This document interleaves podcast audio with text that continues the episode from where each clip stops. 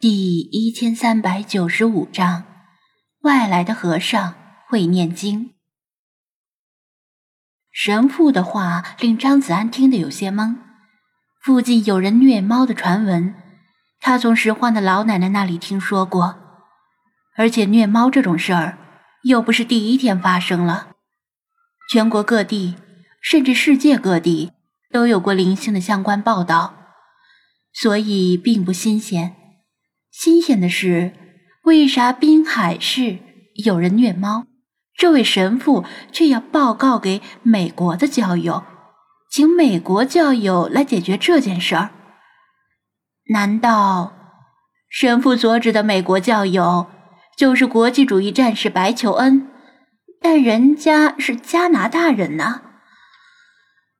在庄小蝶听来，神父的话不至于晴天霹雳。因为这是张子安所没有的记忆。虐猫事件，或者说恶意虐待小动物的事件，古已有之。若然全部剔除，反而不正常，也不符合逻辑。所以他给张子安保留了部分关于虐猫事件的常识，但也仅限于常识。滨海市发生大规模虐猫事件，这个记忆已经被屏蔽了。否则就会令他想起猫神雕像以及那只俄罗斯蓝猫。但神父刚才说附近屡屡发生虐猫事件，这个说法其实已经很接近大规模虐猫事件了。即使是在梦中，张子安也倾向于向那些曾经在现实中认识的人打招呼，因为他觉得面熟，天然觉得亲切。他交谈比较多的全是他曾经认识的人，但是他反复查看了他的记忆，确定他在现实中没有见过这个神父。当他在现实中第一次来到这条街道时，也曾经在教堂门口遇到过这个摄影社团以及叫洛青雨的家伙，但是没有遇到这个神父。更没有被神父拉住攀谈，这是怎么回事？梦境又被那条狗改了。孩子，你的脸色不太好，要不要进来坐坐，休息一会儿？神父注意到庄小蝶脸色很难看，指向教堂内示意道：“他的年纪比张子安他们大很多，叫声孩子也很正常。”虽说以他的身份叫孩子还有另外的含义，许是把庄小蝶往别处想，神父又赶忙解释道：“只是坐一会儿，我们不会违背你的意愿向你宣扬教义的。”张子安询问他：“要进去坐一会儿吗？”“不用了。”他瞥了一眼教堂内。总觉得其中有某些异样的感觉。我很想知道关于虐猫的事儿，能请您多讲讲吗？神父又看了一眼黑白小猫，按照惯常的思维，以为他是担心自己的猫受到伤害，才这么关心虐猫事件。当然可以，零星的虐猫事件是由附近的教友们发现的。一开始我们以为只是个例，不过这段时间以来，虐猫事件越来越频发，手段也越发残忍，未免惊吓到你。具体细节我就不详述了，总之是令人发指，简直不似人类所为。神父以一副悲天悯人的语气说完，又连连叹息。在胸口虚划十字圣号，嘴唇微动，似是在默念着什么。这么严重啊！张子安听得也是皱眉，不似人类所为是什么意思？虐猫事件既然已经被捅出来，庄小蝶也没有办法再隐瞒。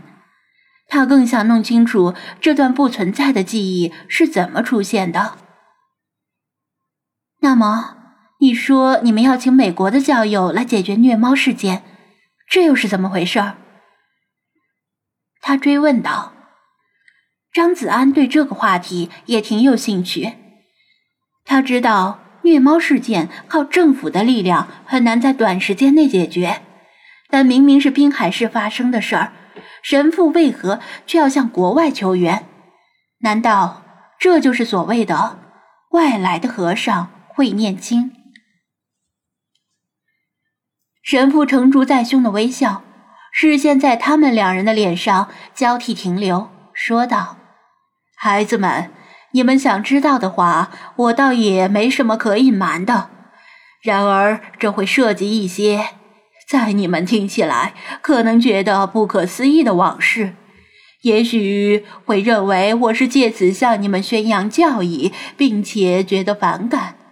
这就有违我与你们谈话的初衷了。即使如此，你们也想听吗？呃。我倒是没什么，张子安不以为然。毕竟是成年人，应该有自己的主见。这个世界上诱惑太多，如果被人三言两语就说动了，那归根结底还是要怪自己意志不坚定和耳根子太软。另外就是，他基本算是个无神论者，更相信科学，不太相信宗教之类神神鬼鬼的东西。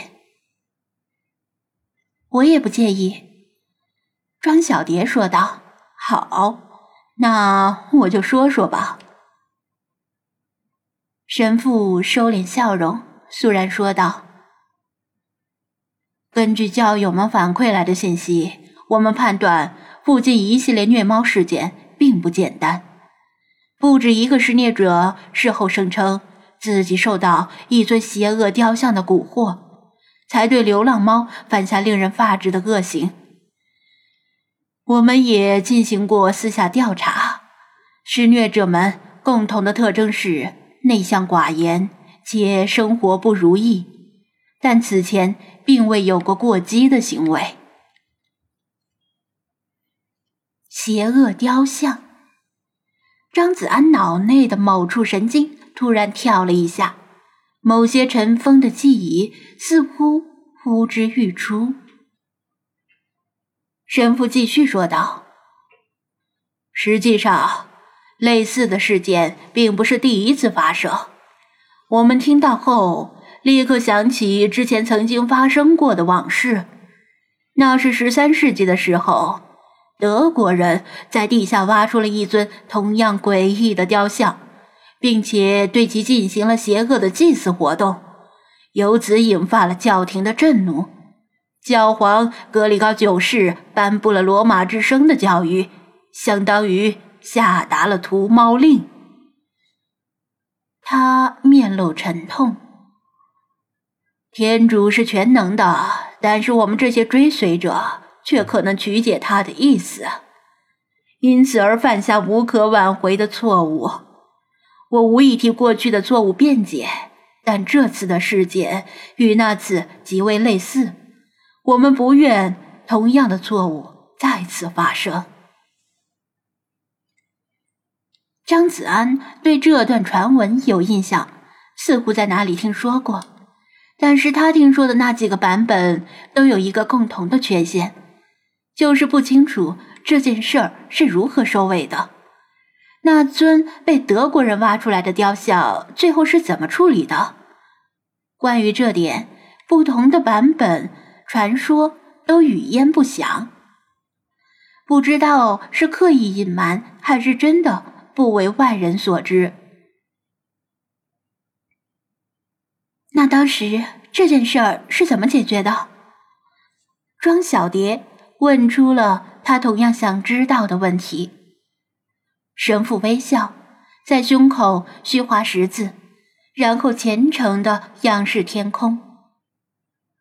全能的天主没有抛弃他的孩子们，为我们送来了驱魔圣物，以此来镇压了那尊邪恶的雕像。